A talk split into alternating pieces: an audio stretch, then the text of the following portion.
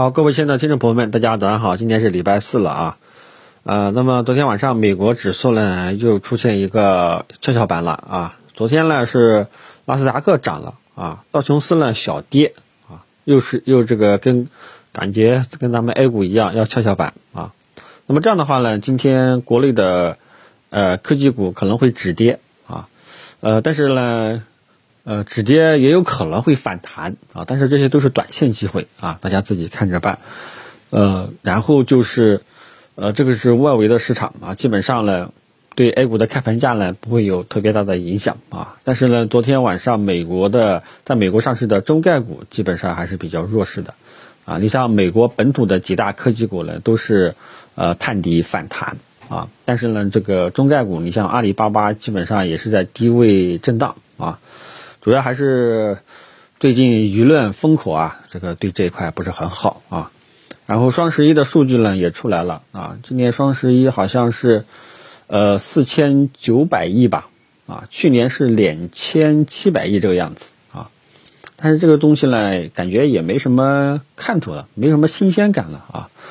这个原谅我国师也是有一点有点俗气啊。好，那么这个是外围市场的情况。国内的消息层面上呢，这个讨论比较多的是这个，呃，十月十月份的信贷数据。十月份里面有一个数据呢，就是比较这个下降的很多，就是新增贷款啊，这个下降的非常的多，说明这个银根松紧了啊，因为贷款少了嘛，说明这个大家呃。因为这个数据减少，要么就是两个原因。第一个啊，这个社会对贷款的需求是下降了，但是这个下降的幅度实在太大了啊，估计不太可能啊。那只有一个原因呢，就是这个呃上面呢收缩了这个贷款的额度啊，也也也有所谓的银根收紧啊。但是这个数据呢，大家记住了啊，它是它是个滞后的数据，而且这个东西呢要持续性的动态的来看，你不能说单单看一个。啊，看一个的话呢，你肯定不行啊。嗯，我记得像一五年那一波小牛市的时候，那时候的信贷数据，每个月的信贷数据同比都是增长的，比较好看啊。但是，呃，像现在今年的这个信贷数据啊，忽高忽下啊，没什么可参考性，这大家知晓一下啊。盘面都已经反映过了啊，其他的就没有什么感觉重点的了啊，因为咱们 A 股呢。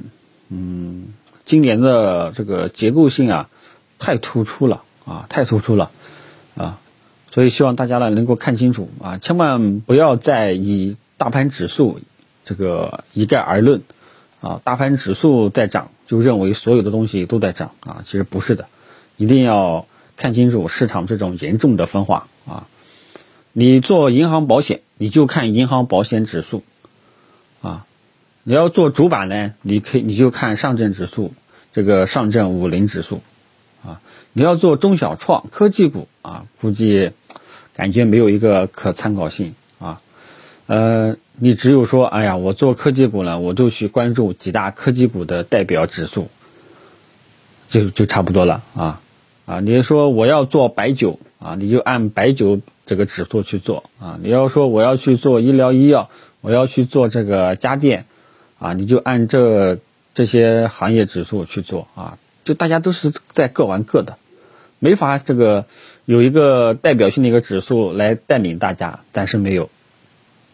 我说过啊，目前大家都是各玩各的，记住了啊，各玩各的，各有各的趋势，各有各的节奏，啊，这点大家记住了。除非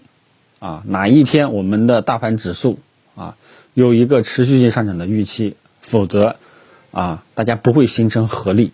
啊，都是一盘散沙，就这种状况很凌乱，啊，所以呢，大家呢就记住啊，如果说仓当前的分析的一个逻辑、一个思路，就是严重的结构化行情啊，呃，这个各玩各的，一盘散沙，啊，如果说啊要想形成合力，除非哪一天我们的几个大盘指数。有形成明显的指数性行情预期了，单边上涨预期了，才会形成全面持续性普涨啊，才会形成合力。这点大家知晓一下，好吧？其他的感觉没什么特别要讲的啊。建仓方向呢，也跟大家提到过啊，主要还是以这些呃低估值的权重蓝筹啊，一二线低估值的权重蓝筹这一块呢，大家记住了，不是说我们这一块建仓方向主要是为了防御，寻求安全边际，相对来说比较高啊，低估值的呢，大家记住啊，我们